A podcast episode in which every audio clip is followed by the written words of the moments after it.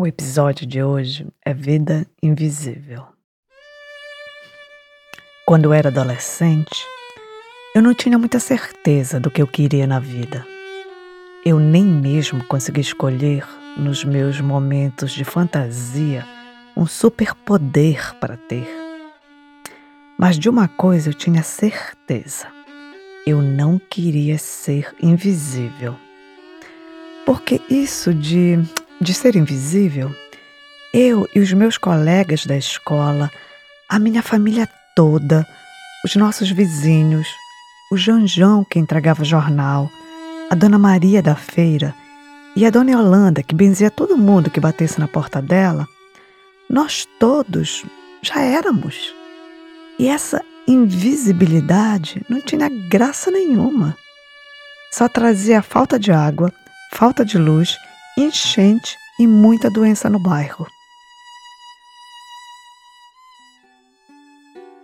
Oi, eu sou Heloísa Barbosa. Seja bem-vindo ao espaço de sons e histórias do Faxina Podcast. É bom te ter aqui. Pode chegar, respira. Ah. No episódio de hoje, vocês irão escutar uma história de três gerações de mulheres que visivelmente existem no mesmo mundo que eu e tu. Mas muitas vezes a gente nem sabe que elas estão ali do nosso lado. Mas o legal é que a gente pode enxergá-las quando abrimos os olhos e o coração.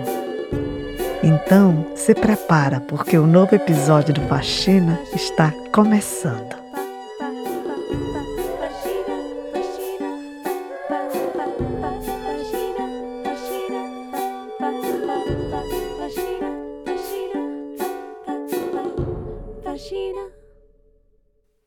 Então, quando eu saía para a escola, minha mãe falava: Eu te amo, tenha um bom dia, seja invisível. Seja invisível. Seja invisível. Seja invisível. Seja invisível. Essa é uma recomendação muito estranha para se dar para uma filha. Principalmente quando essa recomendação é feita para uma criança de 9 anos de idade, de olhos grandes, sorriso que ocupa o rosto todo, cabelos negros, ondulados e compridos sobrancelhas tão grossas que se unem como se fossem uma só, e que adorava posar para fotografias. Como seria possível ser invisível? A criança que recebeu diariamente, por muitos e muitos anos, a recomendação de ser invisível é. Gisele Barreto Almeida, eu sou carioca e eu sou a segunda dama de Pensilvânia. Sim, vocês ouviram direitinho. Mas, se ficou alguma dúvida, aqui está a mãe que deu a recomendação para Gisele. Meu nome é Esther Rezende, eu sou da Paraíba, Campina Grande. Esther, muito prazer. E eu sou a mãe da segunda dama da Pensilvânia. Esther tem 66 anos, corpo ágil, mente inquieta, tem fala direta e afetuosa e é dona de uma linda cabeleira branca, assim como sua mãe, que também vai se apresentar. Me apresentando, eu sou Terezinha Dias da Silva Barreto, nascida em Pernambuco, Recife. Sou avó da Gisele, que é a segunda dama da Pensilvânia. E só. E só não, nem muito mais.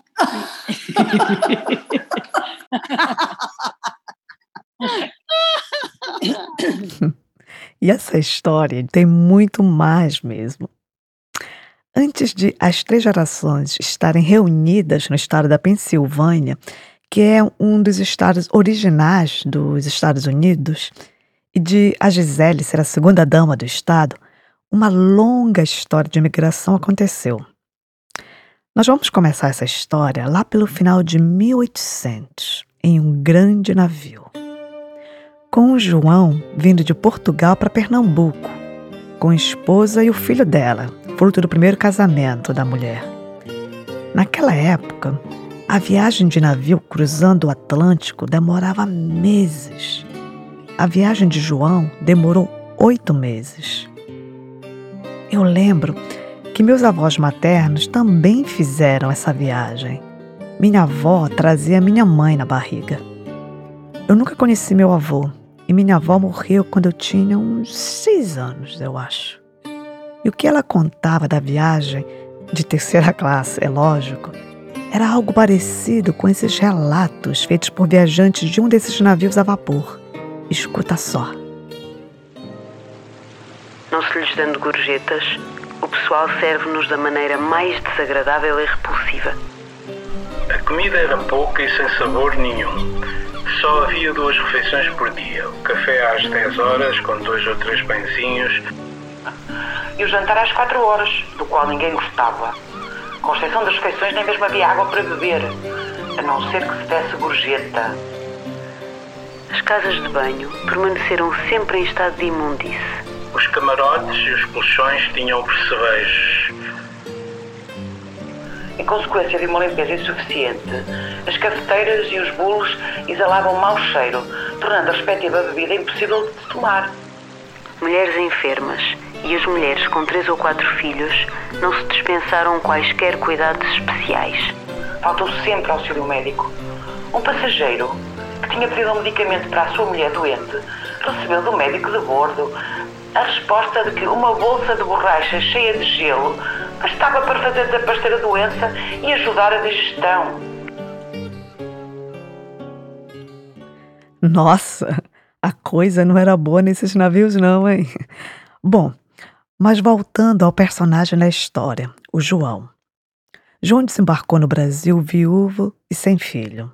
Pois é, tragicamente sua esposa e o enteado morreram durante a travessia.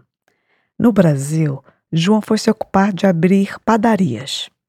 Não demorou muito, ele conheceu a filha de um conterrâneo português.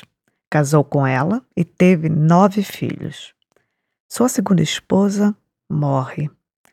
João conhece então Angelina, também filha de portugueses, e casou com ela.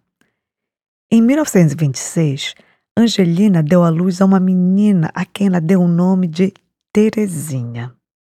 E hoje Terezinha está com 94 anos. E como você está? Ixi, dói aqui, dói ali. então, será por Terezinha que a gente vai começar a seguir o fio dessa história. Vem comigo. Eu quero confessar para vocês que, intimidada pela beleza e vivacidade de Terezinha, eu fiz uma pergunta bem tola. Perguntei se ela lembrava da infância. Há uns anos atrás eu lembrava, mas agora.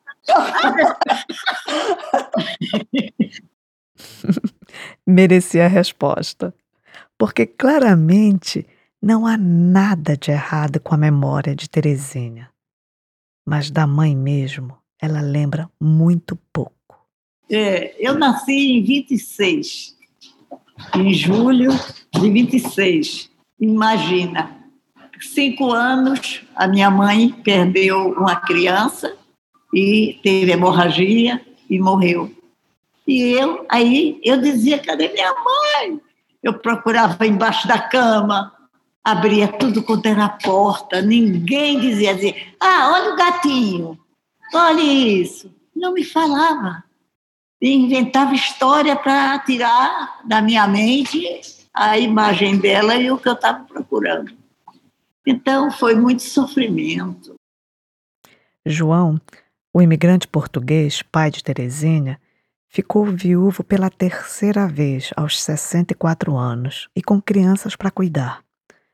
Uma moça que conhecia Angelina da igreja nem esperou o corpo da falecida esfriar para bater na porta do recém-viúvo. Ela aparece lá uma semana depois que a minha mãe morreu, ela disse: Seu Barreto, Angelina mandou eu vir aqui pegar as crianças para eu criar. 25 anos ela tinha. A partir daquele momento, a vida de Terezinha virou um inferno. A madrasta lhe entupiu de maus tratos e xingamentos. Foram tantos e tantos os castigos que aos 11 anos Terezinha fugiu de casa foi para casa de uma amiga. O pai saiu à sua procura. Quando a encontrou, perguntou: Você quer ir interna no colégio? Eu digo: É o que eu mais quero. É o meu sonho. Terezinha foi feliz nos anos de internato em Recife. O colégio foi fantástico. Eu ajudava a desenhar, eu gosto de desenhar. Beleza! Os trabalhos, aí foi uma delícia. Tinha fruteiras no, no terreno da escola, sabe? A rede de jogo, de jogar vôlei, é, tinha rede de, de, vôlei. A gente tinha uma, umas coisas altas para fazer exercício, subia na escadinha e andava se equilibrando. Tinha muita coisa, muita diversão no internato, né? Foi muito bom. Com 17 anos, Terezinha saiu do internato, voltou para casa do pai, que nessas alturas já havia mudado para Campina Grande e também para o inferno da madrasta. Então ela decidiu fazer o que ela achou que era a melhor solução para o problema. Mas, depois da madrasta, aí o marido. A solução virou um outro problema. Mulher, mulher, mulher, mulher, mulher, mulher. Mulherengo o marido procriava mais rápido que coelho com outras mulheres de Campina Grande. Com 30 anos e com três filhos pequenos, Terezinha encheu o saco, arrumou as malas e migrou de Campina Grande para o Rio de Janeiro. A família instalou-se em Jacarepaguá. O marido foi junto. Terezinha teve o quarto filho no Rio de Janeiro e o marido, mulherengo, continuou sendo mulherengo. Somente as amantes mudaram de sotaque. Terezinha deu um basta e colocou em uso o que ela havia aprendido no internato. Aprendi a bordar no colégio, achar bonito fazer e tal. Eu bordei para fora assim, para fazer o, o, dinheirinho, porque ele sumia, não mandava nada, nem coisa nenhuma. Eu fazia enxovalzinho de criança, né? Eu costurei a noite toda, serão eu costurava com o rádio, o radinho tocando, dando as notícias. Assim. Esther, a terceira filha de Terezinha, estava com seis meses quando a família migrou para o Rio de Janeiro e com oito anos quando a mãe se separou do pai. Meu pai, grande safado, que já está lá não sei aonde, lá em cima ou lá embaixo, não sei onde ele anda. Depois da separação de Terezinha, a vida que segue seguiu. Eu fico imaginando que se a vida tivesse dado a Terezinha cálculos, ela construiria monumentos. Se lhe tivessem dado laboratórios, ela teria feito descobertas para mudar o mundo. Mas a vida lhe deu quatro filhos e a lida. E nessa lida, Terezinha nunca perdeu o bom humor e o apreço pelas canções. Eu não sou feia e nem sofro da tiroide. Conhece essa? Como é que é o comecinho, mãe? Eu vivo aflita, ando atrás de um casamento. Eu ando aflita, atrás de casamento. Não pretendo. Não quer ir pro convento. Nem ficar para a titia. Eu não, Eu não sou feia e não sofro da tiroide. Da tiroide. Joguei, leio Freud, mas não posso trabalhar da minha alergia. E este regime, que por certo é baratinho, também é para a mamãe, para o papai e para o mano. Esse regime, que por certo é baratinho, também é para o maninho pra mamãe e o papaizinho. Ai, ai.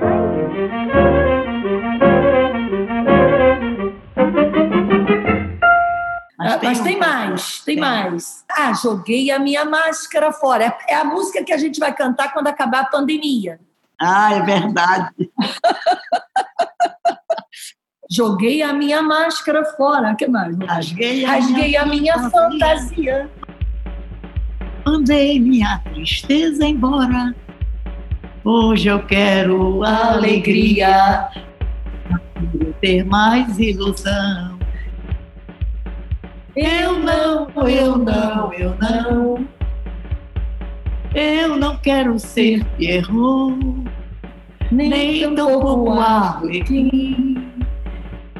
Eu prefiro ser palhaço. Vocês podem rir de mim.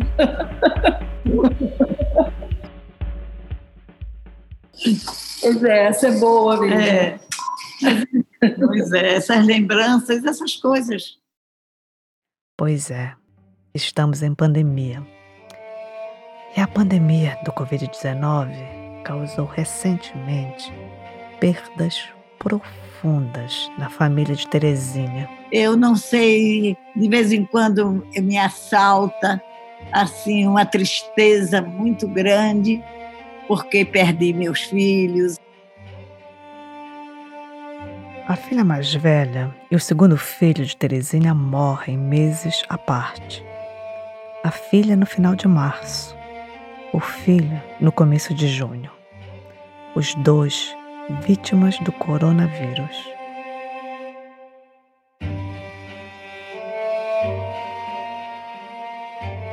A perda do irmão mais velho também dói fundo em Esther.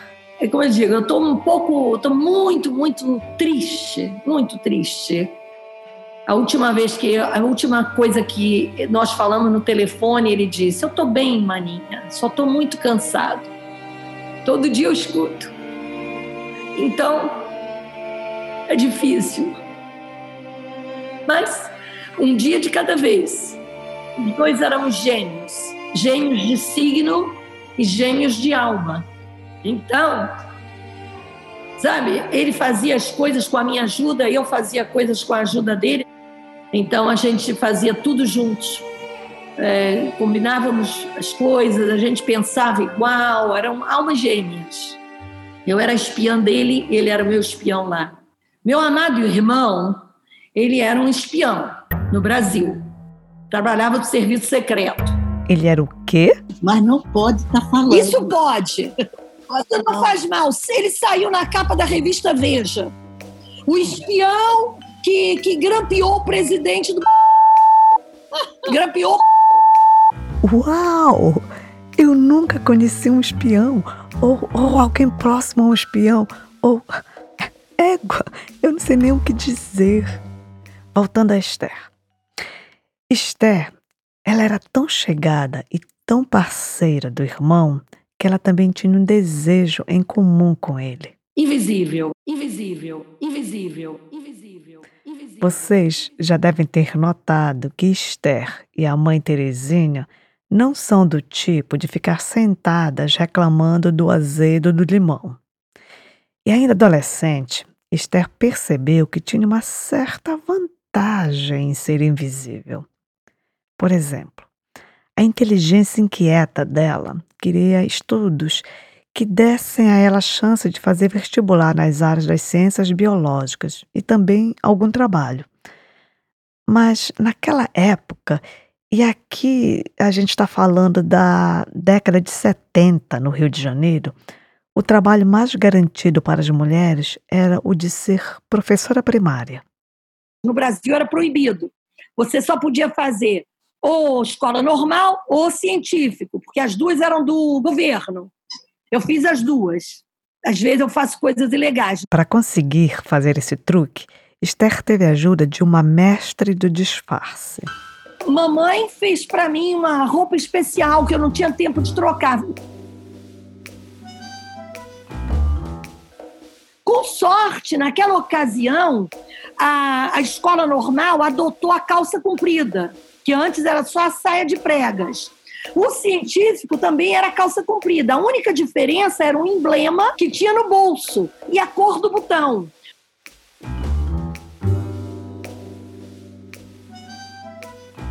No científico era branco botão, na escola normal era azul marinho. E aí, sabe o que minha mãe fez? As minhas camisas tinham duas casas. Um lado era azul botão, o outro lado era branco. E eu trocava dentro do ônibus. Sabe quando ela fez o bolso? Com pressão. Eu puxava um bolso e prendia o outro bolso. Uau, que genial! Esther ainda fez algo bem impressionante para a época. Datilografia eu aprendi na, nas minhas pernas, sem ter uma máquina de escrever. Isso, jovem, no ônibus. Esther trabalhou como professora Depois entrou na faculdade e estudou nutrição. Já graduada como nutricionista, ela casou. Eu casei jovem, com 24, e tive o primeiro filho. Meu marido, ele é também um imigrante. Ele nasceu em Portugal e migrou para o Rio de Janeiro. Sempre foi muito envolvido com política, então o tempo era só para aquilo. Terminei me separando dele e tinha uma oportunidade de trabalho em Brasília e fui para Brasília com o meu filho. Esther morou em Brasília com seu primeiro filho por dois anos, mas o ex-marido não a deixou em paz. Mandava é, mensagem todos os dias, cartinhas de amor. Ele tinha um programa de rádio no Rio, aí mandava aqueles disquinhos de música. Torrou minha paciência por todo esse tempo. E aí eu resolvi voltar para ele. Casei uma segunda vez para poder nascer essa beldade aqui. A beldade é a filha Gisele. Era bela, era belíssima. E segundo a avó Terezinha. A Gisele foi a boneca linda, muito sabida, muito inteligente. Era sapeca, fazia pose para tirar retrato. O segundo casamento com o mesmo marido durou pouco. Quando Gisele tinha um pouco mais de um ano de idade, Esther decidiu pela separação definitiva. Até hoje somos amigos, até hoje ele. Ela vai escutar? Será que ela vai escutar? Meu Deus! Corta! Corta! Corta! Corta, Maurício! Então pronto, vamos lá, mudando de assunto.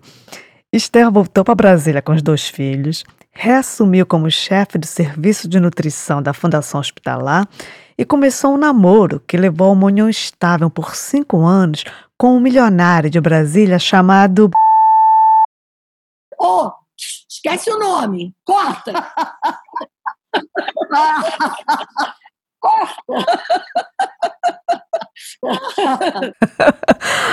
Peço desculpa aos ouvintes, mas para vossa segurança, os blips são necessários.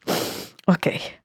Então, o namoro acaba, Esther não é mais milionária e. Ai, ai, eu me perdi. Andando para frente. Aí ela um dia disse: Vamos para América, mãe? Para América? Oh, meu Deus! Pronto, aí foi embora. Pronto, me achei. Obrigada, Terezinha. Então, ouvintes, Esther tomou essa decisão de migrar para a América porque ela não queria mais viver como mãe solteira de duas crianças em um lugar em que a violência urbana causava e ainda causa vítimas todos os dias, em que o feminicídio atinge números inconcebíveis e o sentimento de segurança é inexistente. Esther via poucas oportunidades para os filhos e para si de viverem sem medo no Brasil. Mas o que é bem interessante nessa história é que, talvez sem saber, Esther iria realizar o seu maior desejo. Eu, eu sempre quis ser anônima, invisível, invisível, invisível, invisível. Essa é a questão. Eu me identifico muito com esse desejo de Esther, porque há algo de muito libertador em ser pessoa anônima. As possibilidades de você inventar ser o que quiser são quase infinitas. No Brasil, Esther vendeu tudo que tinha, deixou os filhos com Terezinha e embarcou para Nova York. Eu cheguei aqui no dia 27 de outubro de 1989. Eu não falava uma palavra de inglês. Eu andava na estação de metrô em Nova York todos os dias com dinheiro na minha cintura.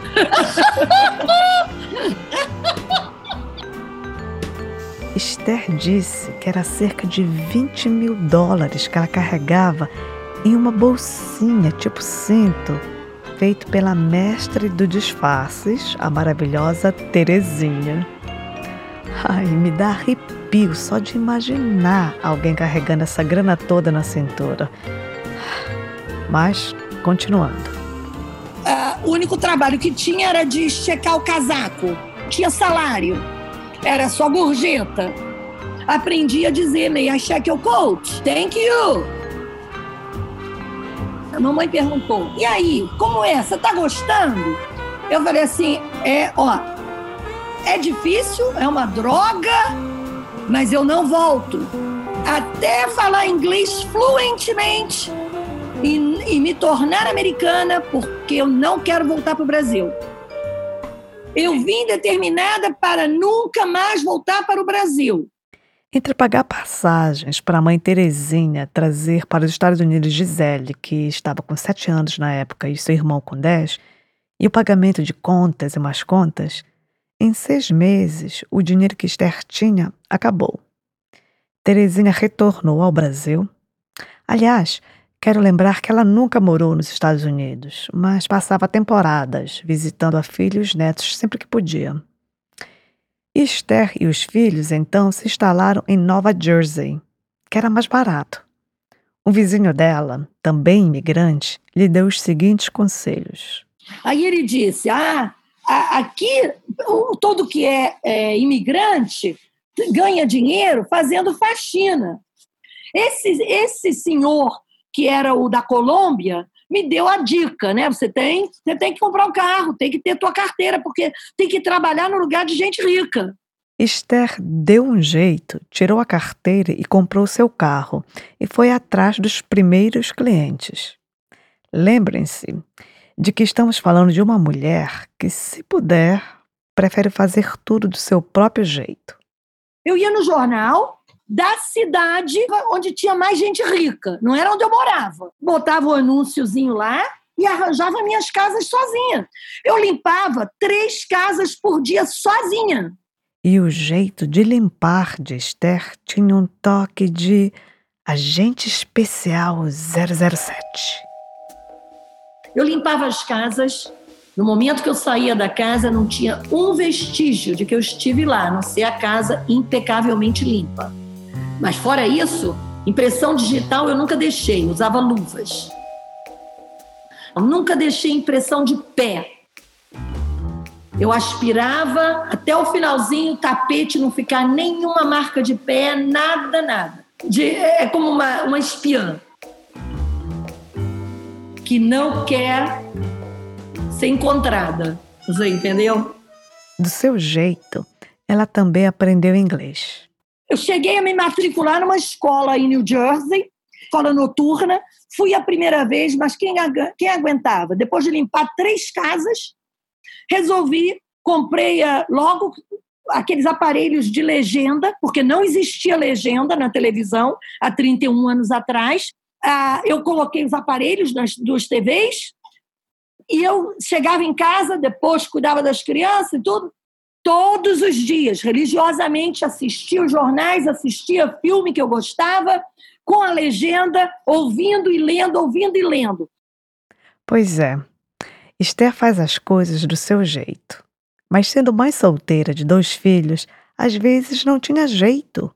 E o único jeito era Esther levar as crianças com ela nas faxinas. E eu gostava de ir. Essa é a Gisele que eu gostava de ver os armários, as pessoas, eu tentava os sapatos dele, sabe? Eu achava assim super show. É, mas a gente ajudou ela a limpar muito a casa nos finais de semana, quando ela precisava. E a vida de Esther seguia, com ela trabalhando todos os dias e o dia todo. Mas, segundo Gisele, a vida estava muito distante de ser chata. Minha mãe sempre me deixou ver as coisas de um jeito bem divertido. A gente fazia muita compra no lixo, no dia de lixo, nos móveis. E era sempre tão divertido. Eu tenho uma memória tão boa sobre isso, sobre dumpster diving.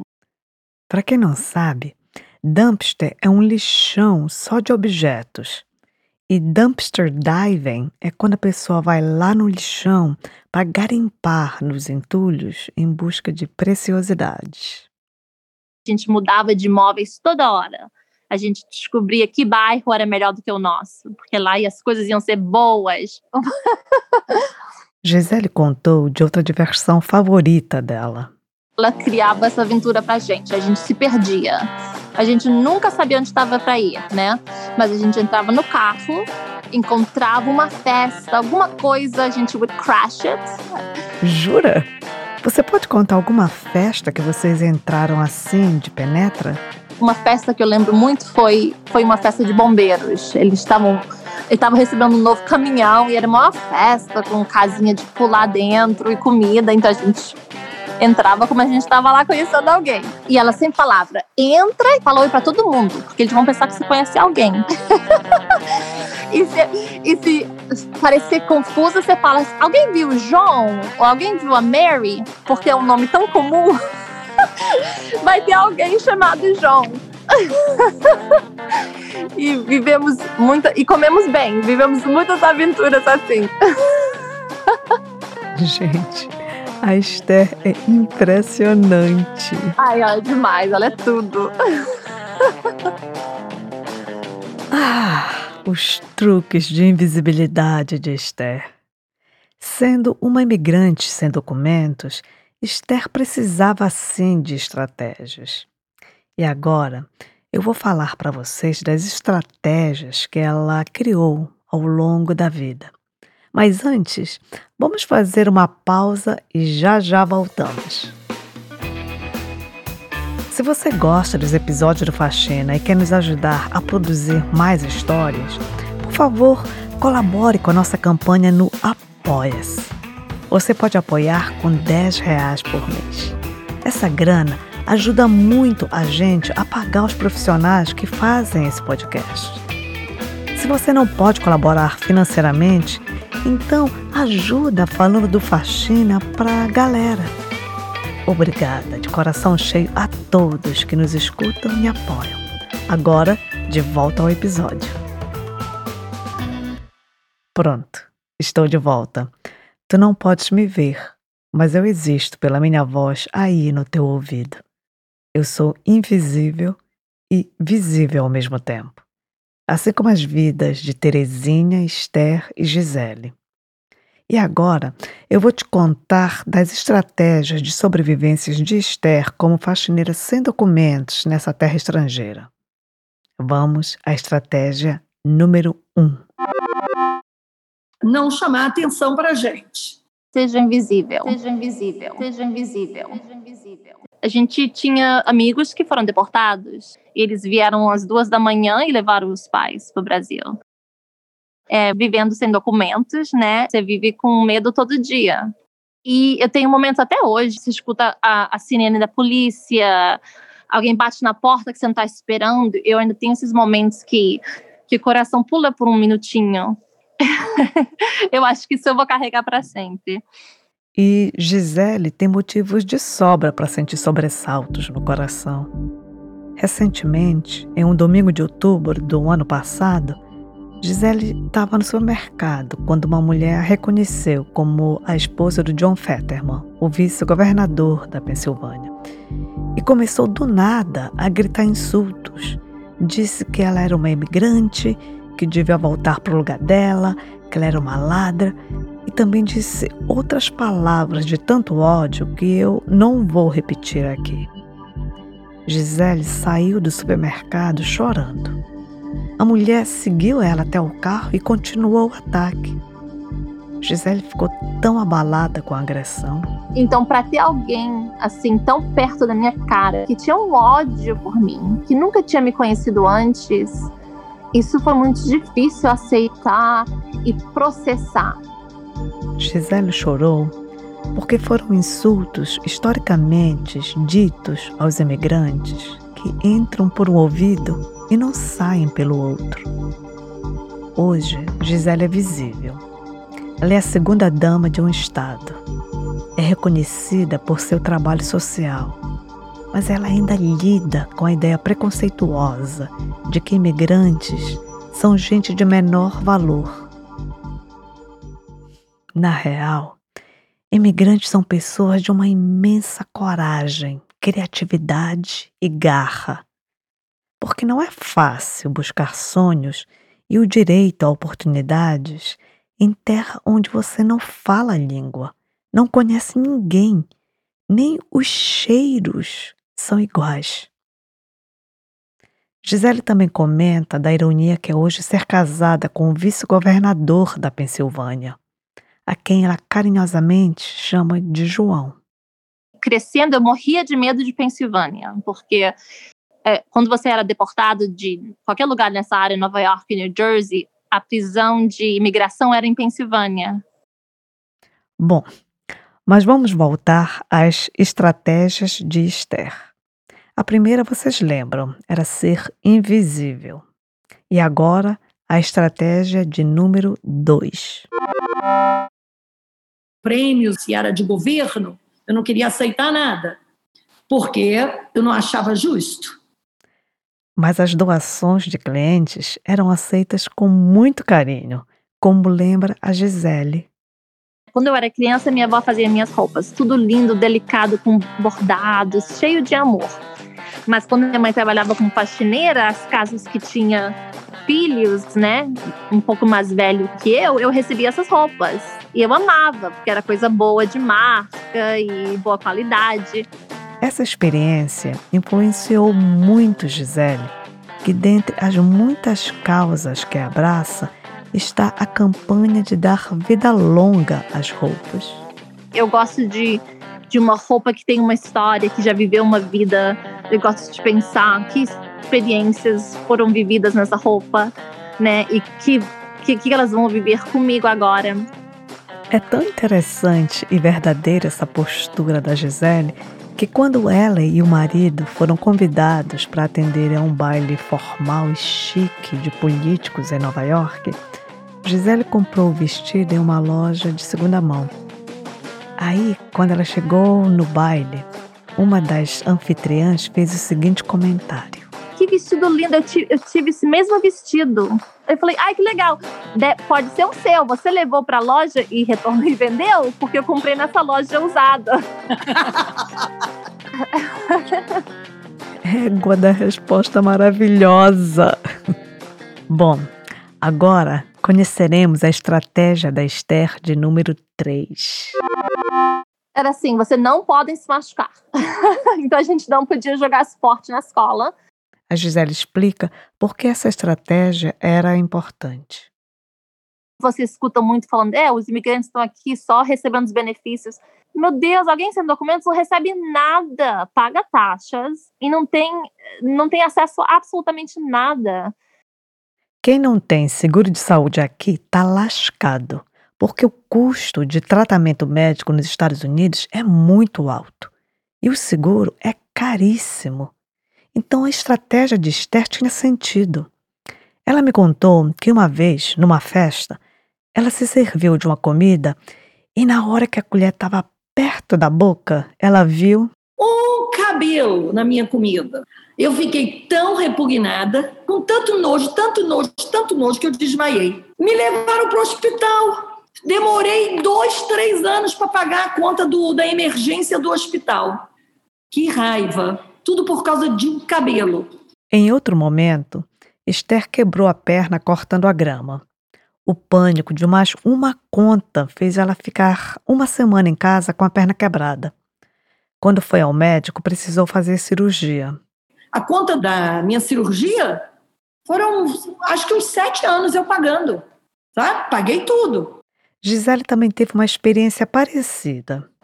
Eu quebrei meu nariz com nove anos e vivi a vida inteira com o nariz torto e acostumei, né? não respirava bem e dois anos atrás eu não estava conseguindo respirar mais de um lado. Somente agora, que ela é a segunda dama do estado da Pensilvânia, é que ela tem um seguro de saúde. Então eles tiveram que reconstruir meu nariz todo. Isso é o que ocorre quando a medicina é toda privatizada e não há um sistema público de saúde. Quem sofre é sempre os mais vulneráveis. Então, um recadinho para quem está nos ouvindo aí do Brasil: proteja o SUS. Mas agora, queridos ouvintes, vamos ouvir a última estratégia de Esther. Eu tenho sempre um plano B, sempre tive um plano B. Porque a grande filosofia de sua vida é. Para mim não existe problema, existe soluções. A gente se virava. Eu sempre dava um jeitinho. Precisava de um documento, eu arranjava o documento. Esther tem muitas histórias dos jeitos que deu. Eu quero ouvir todas e, logicamente, eu pergunto. É que eu tenho que pensar três vezes antes de. Porque tem muita história, muita. E deve ter mesmo. Uma das histórias que Esther compartilhou e que eu achei muito maravilhosa é assim. Para fazer muitas coisas aqui nos Estados Unidos é necessário Social Security, que é como o CPF brasileiro. Os imigrantes chamam de o social. 30 anos atrás, era possível estrangeiros obter o social desde que eles solicitassem antes de expirar o prazo de seis meses de permanência estampados nos passaportes. Esther tinha o social dela, mas ela achava que não precisaria também ter um para os filhos, até que um dia precisou para renovar a matrícula na escola. Esther comentou o problema com a contadora que faz o imposto de renda dela e também de um monte de brasileiros nos Estados Unidos inteiro. A moça conhecia Deus e todo mundo. Aí a contadora fez a seguinte sugestão para Esther. Aí ela me disse: Olha, lá em Scranton, na Pensilvânia, tira. Você diz que quer abrir conta num banco para os seus filhos e você consegue tirar. Uma informação curiosa para quem não sabe. Scranton é a cidade onde Biden, o atual presidente dos Estados Unidos, nasceu e passou a infância. Agora, voltando a Esther. A ideia da contadora era, era boa, mas tinha um problema. A pessoa tem que solicitar o social na cidade em que reside. E Esther não morava em Scranton. Mas, por sorte, a contadora tinha um cliente nessa cidade. E o nome dele era Zé de Scranton. Zé de Scranton, que eu acho que era mineiro. Você já está imaginando a história, né? Pois então, a contadora falou com Zé de Scranton, que aceitou ceder o endereço dele. Esther foi com os dois filhos e mais um neto de uma amiga para Scranton tirar o bendito social. Chega lá, ela passa no banco, pede uma carta dizendo que ela precisava do social para abrir a conta para as crianças, leva a carta para o escritório do governo, preenche os papéis e pronto. Os cartões com os números de social para cada uma das crianças chegariam pelo correio em 10 dias. Toda feliz, Esther foi até o endereço do Zé para agradecer. Quando chegou lá, o Zé lhe deu uma péssima notícia. Eu nunca recebi nenhuma correspondência nesse endereço. Todo o meu correio vai para a caixa postal. Mas Esther, sendo a Esther que vocês já conhecem, ela rapidamente pensou em uma solução. Aí eu falei: ah, tá bom, então nós vamos ter que resolver isso. Você fique bem atento, porque você vai receber muito correio na próxima semana. Então eu mandava todo dia quatro cartas para ele, uma no nome dele e uma de cada uma das três crianças. Sabe o que eu fiz? Eu mandava, eu copiei e mandava todo um livrinho do Paulo Coelho. Quando chegaram os documentos Social Security, o Correio já estava super acostumado a entregar quatro cartas por dia. E o rapaz, o Zé de Escranto, amou o livro do Paulo Coelho.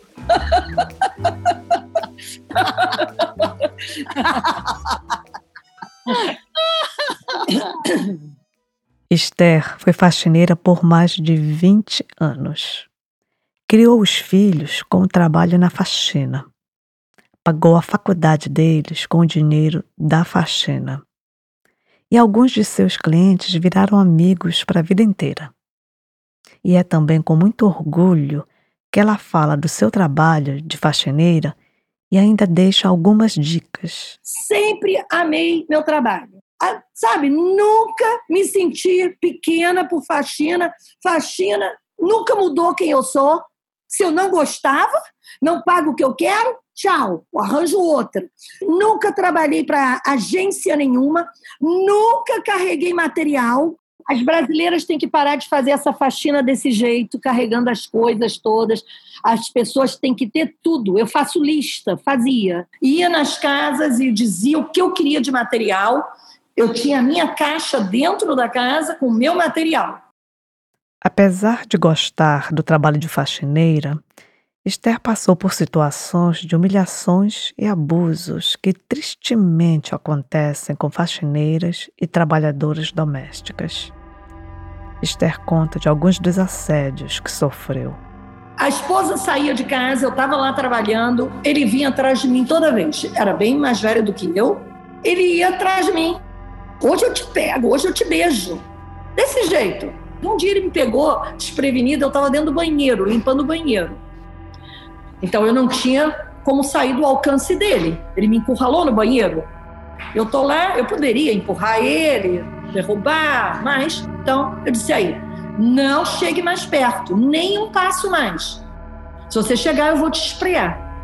Ele, ele, ele não acreditou. Esprei nos olhos dele. Ah, pá, saiu doidinho para se limpar. nunca mais. Depois dessa, nunca mais ele tentou nada. Então eu tive muitos. Teve um que uma vez fez, bateu na minha bunda, sabe? Outro velho, gagá. Era um escritório, uma, uma companhia.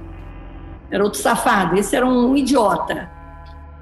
Essa história é feia. Terezinha, eu concordo com você. Vamos focar nas histórias de lindezas que mudam as pessoas e o mundo. Em 2020, Esther tornou-se cidadã americana. Um sonho esperado por mais de 30 anos. E pela primeira vez, ela voltou para presidente nos Estados Unidos. Quando eu pensei em fazer esse episódio, eu tinha a intenção de contar somente a história da Esther. Mas ficou impossível não mencionar as histórias de sua mãe, Terezinha, e de sua filha, Gisele. Terezinha saiu de um casamento infeliz e se aventurou em uma cidade maior que a sua. Bordou, costurou, cantou, sorriu e criou os filhos.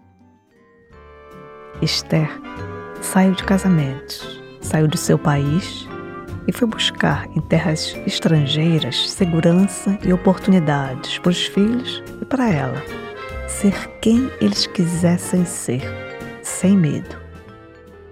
E Gisele, que foi educada por essas duas mulheres incríveis, hoje usa o talento e a imensa plataforma que tem para trazer visibilidade aos que foram empurrados para debaixo do tapete.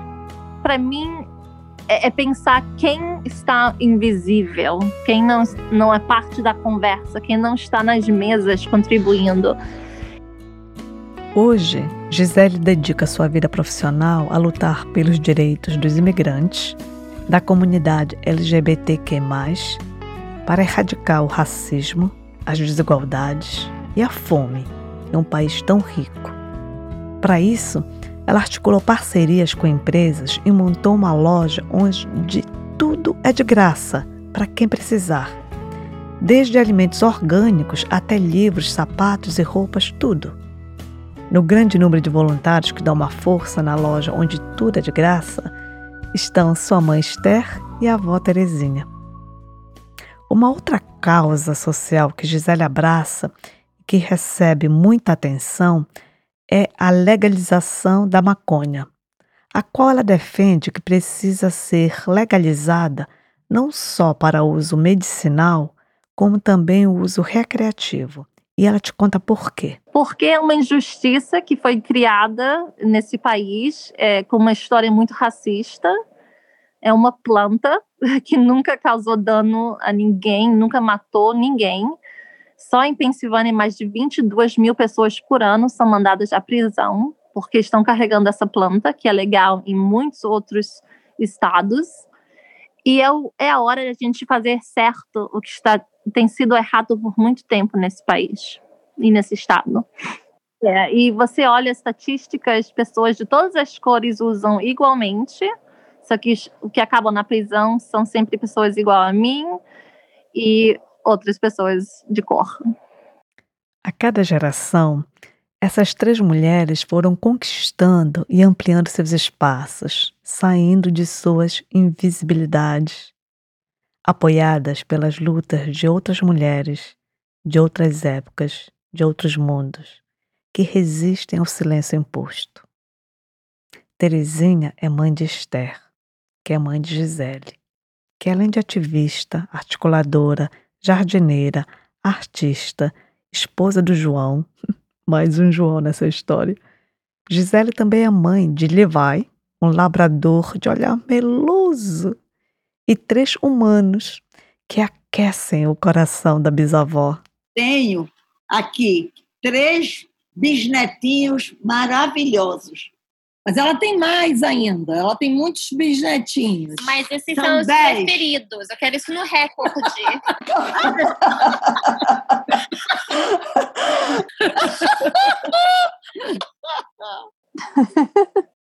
Terezinha, Esther e Gisele. Essas três gerações de mulheres que gargalham com facilidade de si mesmas têm basicamente a mesma resposta quando eu perguntei sobre os planos para o futuro. Começando com Terezinha. Olha, eu vou te dizer, eu não, não tenho, não, eu não tenho futuro. O futuro é muito lógico para mim. Está pertinho é a morte. Isso aqui está perto. E agora Gisele. A minha vida mudou muito, sempre, né? Minha mãe recasou e eu fui milionária por um pouco. Depois minha mãe virou faxineira. Então eu sei que a vida não fica nunca no mesmo lugar. Então para mim nada para mim é para sempre, né? Eu não, eu não né? E, e eu falo, né? Quando uma pessoa está vivendo só sobrevivendo, ela não tem a capacidade de ver longe. Você perde essa habilidade, porque você tem que sobreviver hoje. Onde você vai dormir, o que você vai comer, né? Então, eu acho que eu vivi por tanto tempo sobrevivendo que eu não tenho essa habilidade, né? Então, o dia de hoje, não vou perder uma coisa hoje. E semana que vem eu não vejo tão longe, eu não consigo. E para Esther, Agora eu não faço mais faxina nos últimos 12 anos, 11 anos eu parei. Como eu te digo, o passado passou. N- Não me importa o passado, não me importa o ontem, nem o ontem, já era. Tem que viver agora. É o hoje. É o hoje e esperar que exista um futuro. Ninguém sabe, não sei quando é o meu. mas mesmo essas fervorosas adeptas do viver o momento presente, o aqui e o agora, mesmo elas têm um desejo guardado para os dias futuros. Terezinha, por exemplo, quer ocupar seus dias fazendo o que gosta. E o que ela gosta? Ah, meu Deus, eu gosto de, gosto de ir nos mercados, eu gosto, acho bacana, gosto, gosto de passear, de ver as coisas. E beleza, ver, eu, só ver a paisagem já é uma maravilha.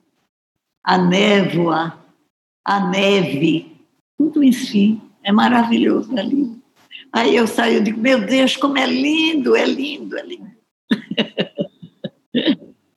Esther quer continuar aprendendo línguas e, no momento, está estudando francês.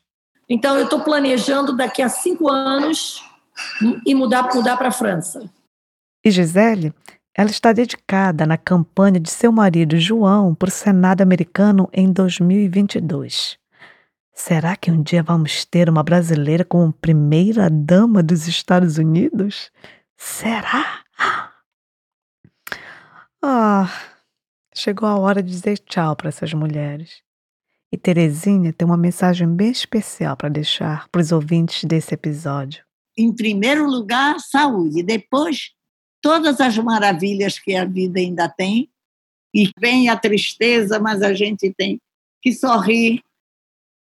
Porque se não sorrir, está tudo perdido.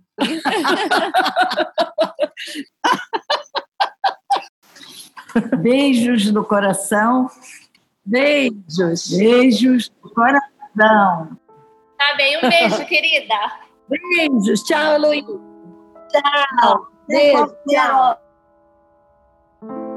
De minha parte, eu digo que o futuro é o presente. E nesse momento presente, eu quero que cheguem as vacinas para toda a população do planeta. E que no nosso presente possamos imaginar e construir um viver de florescimento, de visibilidade para todas as criaturas. E por favor, vamos lembrar que o racismo deve ser erradicado e que praticar racismo é crime. Lembrar de olhar e tratar imigrantes que estão na tua rua, na tua cidade, com compaixão. Lembrar que fome é uma experiência que ninguém deve ter. Lembrar que usar máscaras nesse momento de pandemia não é porque você tem medo, mas é porque é o mínimo que você pode fazer para cuidar da saúde da tua comunidade, da tua família, da tua e ainda ajudar a economia do teu país a voltar a funcionar. Lembrar que o nosso planeta precisa que a gente faça ações de preservação de nossas florestas, nossas águas, nossas espécies, para que a Terra continue ser redondamente visível, azul e bela.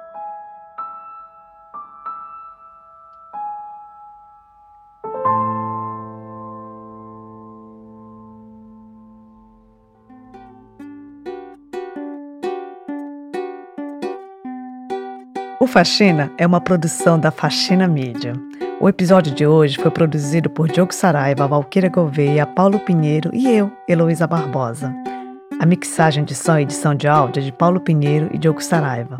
As músicas usadas no episódio são de Diogo Saraiva, Paulo Pinheiro, Alexandre Bateres, Epidemic Sound e Blue Dot Sessions. A música tema é de Anaís Azul.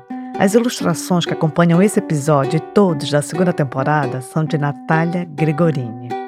O Faxina é membro do Google Podcast Creators Program e gostaríamos de agradecer a Public Radio Exchange pelo apoio na realização dessa temporada. Nosso muito obrigado, especial obrigado aos amigos portugueses Gilberto Souza, Sofia Saldanha e Isabel Ferreira por terem topado gravar os relatos de viajantes que estão no artigo de Fábio Koifman, publicado na Loucos Revista de História. E você pode apoiar o Faxina com 10 reais por mês. 10 reais por mês no Apoia-se. É só ir no www.apoia.se barra Faxina Podcast. Mas, por favor, muito importante é assinar o Faxina na plataforma que tu usas para ouvir podcast e também contar sobre Faxina para os amigos, amigas, amigas, vizinhos e parentes. Porque de boca em boca a gente chega aos ouvidos do mundo. Obrigada por escutar o Faxina. Até a próxima.